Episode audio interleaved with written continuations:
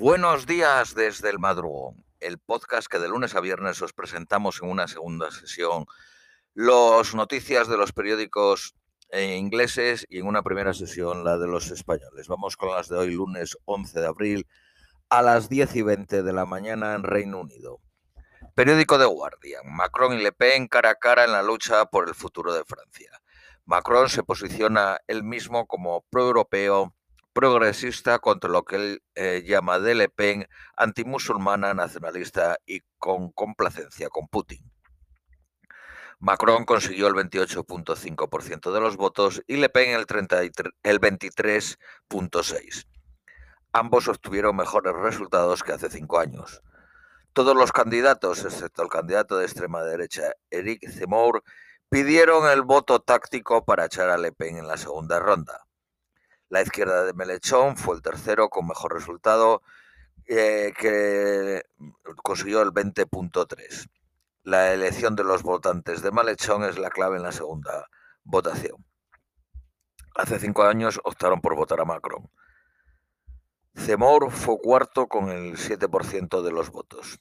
El mayor shock fue para Valérie Pécresse, eh, de la, del partido de la eh, derecha tradicional, Les Republicans, de Nicolás Sarkozy. Consiguió menos del 5%. El decline de los partidos tradicionalistas se confirmó con la candidatura del Partido Socialista, la alcaldesa de París, Anne Hidalgo, que consiguió solo el 2% de los votos. Los verdes consiguieron el 4.3%. La segunda vuelta tendrá lugar el 24 de abril. Las encuestas de la semana pasada le daban a Le Pen un 49% en la segunda vuelta, estando en el margen de error de darle la posibilidad eh, matemática de ganar a Macron. Macron estaba buscando ser el primer presidente en 20 años en ganar una segunda legislatura. Moscú nombró un general encargado de la campaña en Ucrania quien llevó la brutalidad contra civiles en Siria.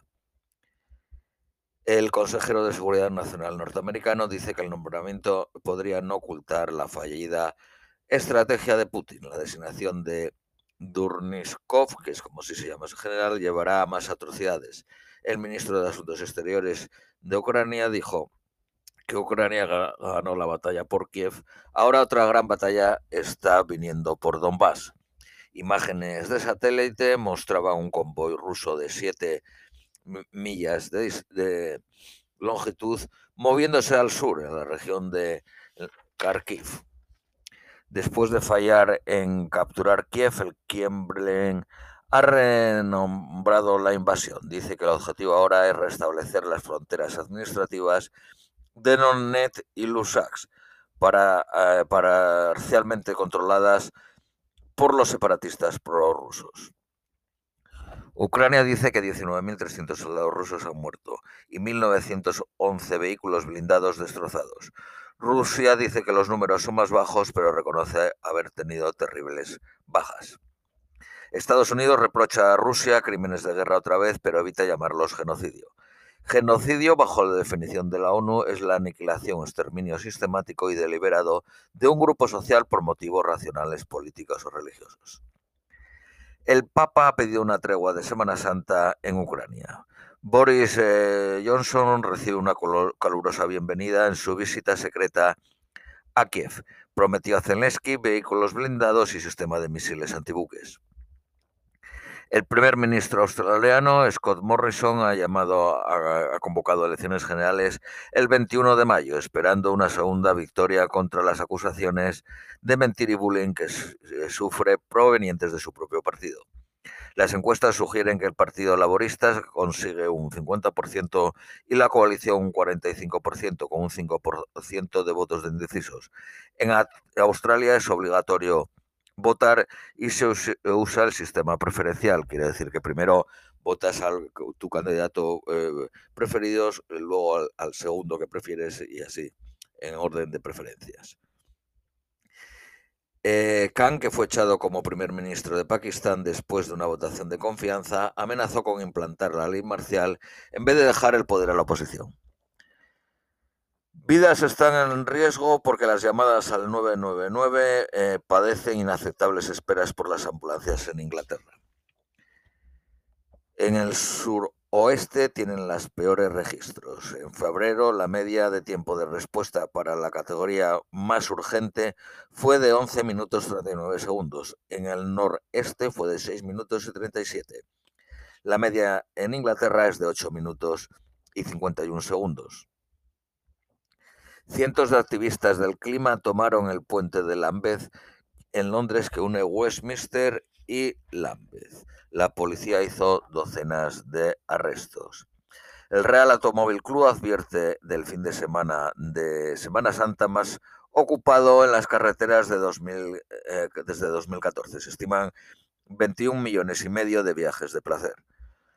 Los números de los médicos de familia de los GPs en Inglaterra disminuyen todos los años. En septiembre de 2015 había 29.364, en septiembre de 2020 27.939, una reducción de 1.425. Boris Johnson prometió en 2019 aumentar en 6.000 en, en el periodo hasta 2024. El secretario de Salud admitió que esa promesa era improbable de que se cumpla porque muchos doctores se retirarán antes. El ministro de Economía pide una investigación independiente de sus propios asuntos financieros a medida que crecen las críticas sobre el estatus de no domiciliada de su esposa y la carencia de transparencia de sus finanzas. Sunak pidió a Boris Johnson que el consejero independiente Lord Gate revise todas sus declaraciones desde que es ministro en el 2018. La familia de Sunak, del ministro de Economía, se ha mudado a su casa de Kensington. Se espera que Sunak pase los días de semana en Downing Street y vuelva a su casa familiar los fines de semana. La pensión básica estatal sube 4 libras 25 peniques a la semana. En total son 141 libras y 85 peniques. El Reino Unido tiene cerca de un millón de trabajadores de nivel universitario cubiertos por personal sin cualificar. A finales de 2020 había 15 millones de puestos de trabajo con títulos universitarios trabajando en Reino Unido.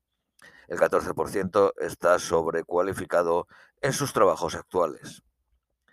La reina revela que el COVID le dejó muy cansada y exhausta en su visita al Royal London Hospital en Whitechapel. Periódico Daily Mail. El secretario de Salud, Said Javín, ha admitido que era un no domiciliado cuando ganaba 3 millones al año como banquero, entre 2000 y 2006. Dice que tenía derecho porque su padre nació en Pakistán. La baronesa Finlay, que espera acoger a una madre y dos niños ucranianos, expresó su frustración de que ha estado tres semanas esperando a la que le concedan la visa. Su marido pasó ocho horas rellenando formularios para conseguirlo de 10 eh, eh, parlamentarios conservadores que, han, eh, que están sponsorizando ucranianos, solo dos lo han conseguido. El gobierno dice que 31.000 aplicaciones están esperando ser aprobadas. Periódico Daily Telegraph. 40.000 puestos de funcionarios creados para hacer frente a la pandemia y al Brexit serán eliminados porque ya no se necesitan. Una encuesta muestra que la mitad de los profesores en Inglaterra planean dejarlo en los próximos cinco años. Los huevos de Pascua de Cadbury serán más pequeños, pesan un 10% menos, 45 gramos menos, pero el precio sigue siendo el, mismo. Activistas de Jazz Stop Oil bloquearon tres depósitos de combustible en Hertfordshire, Essex y Warwickshire. Familias que ofrecen sus segundas residencias a refugiados ucranianos tendrán un 50% de descuento en el Council Tax.